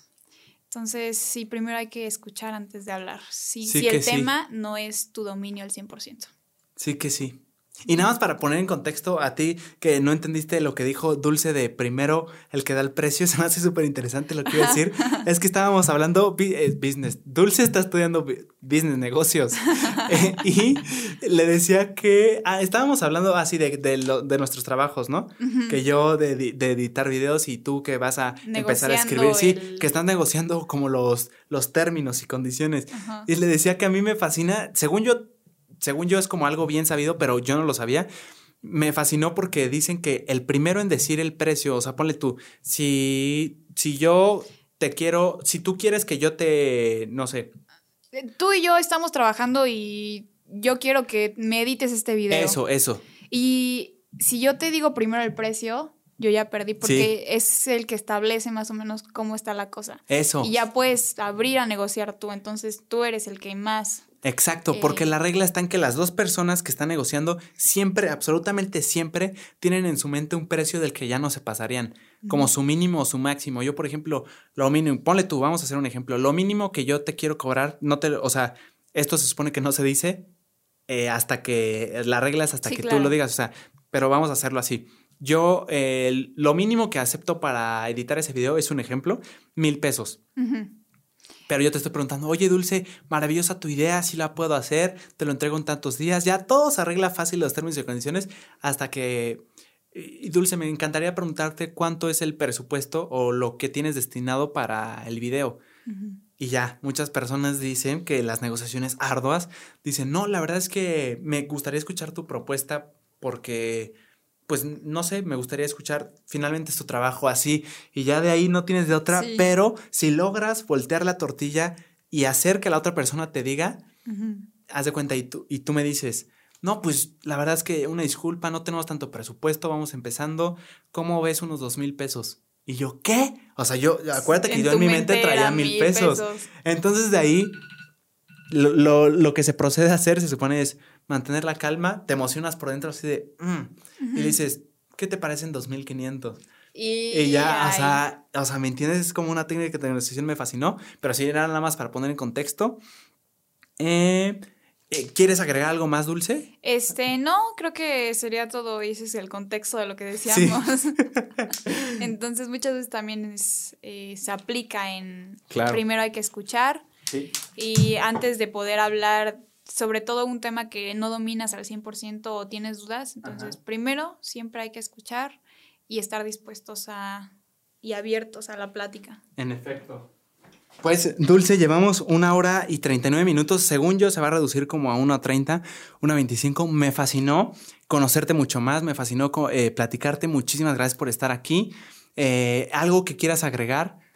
Mm, nada, mi JP, nada, me encantó también conocer un poquito más de ti y creo que ya, ya, ya sabemos después de esta plática. Sí, ya hay cosas en común. Ajá. Sí, sin duda. Eh, por favor, cuéntanos o eh, cuéntale de eh, tus, si a alguien le interesó algo de, o tiene este espíritu de, para apoyar a las personas, tus emprendimientos sociales, cómo los podemos buscar, cómo podemos saber, cómo puedo saber más de, de ellos.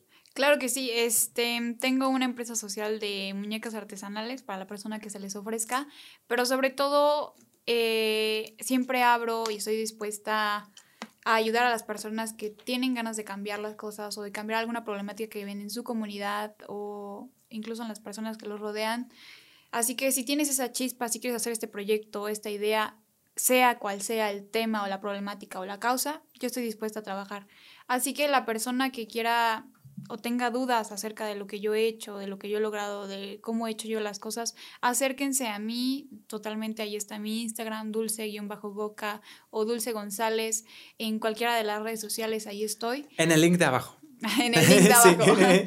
Entonces, el día que de verdad eh, tengan esa idea, acérquense a mí y tal vez tenga la respuesta o tal vez no. Les voy a dar algún consejo, pero tengo manos para trabajar, así que vamos a ponernos Eso. A trabajar. Qué fregón, Dulce. Muchísimas gracias. Lo disfruté muchísimo. Espero luego en la segunda vuelta cuando estés en la cima del mundo, más que la de México. Pero eh, muchas gracias. Te agradezco y de verdad fue un placer. Gracias a ti, JP. El placer es mío. No, hombre, gracias. Qué fregón quedó, ¿eh, Dulce? Muy bien. Muchas gracias. Se nos fue la luz y todo, pero aún con eso.